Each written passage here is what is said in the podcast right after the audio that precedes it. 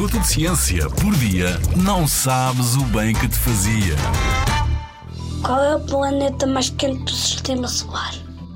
Pensavas que era Mercúrio por estar mais perto do Sol? Mas talvez te surpreendas quando te disser que é Vênus. Incrível, não é? Sobretudo se tivermos em conta que o Sol é a principal fonte de calor, ou melhor dizendo, de energia térmica do sistema solar. Vênus é o segundo planeta a contar do Sol, e há quem lhe chame o irmão gêmeo da Terra. Por um lado, tem quase o mesmo tamanho do nosso planeta.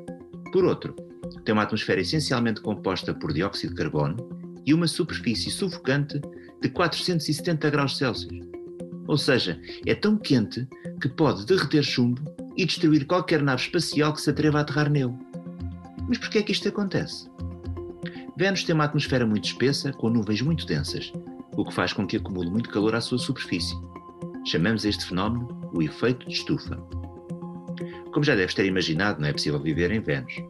Para além das temperaturas muito elevadas, chove ácido sulfúrico e a sua superfície deserta está cozida, cozida com Z, e coberta de lava.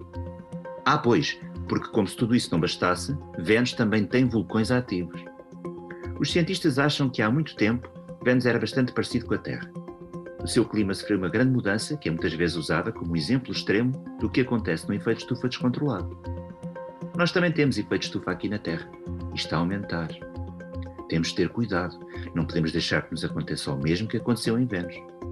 Temos que continuar a ser o gêmeo onde é mais agradável viver, não achas? Na Rádio ZigZag, há ciência viva, porque a ciência é para todos.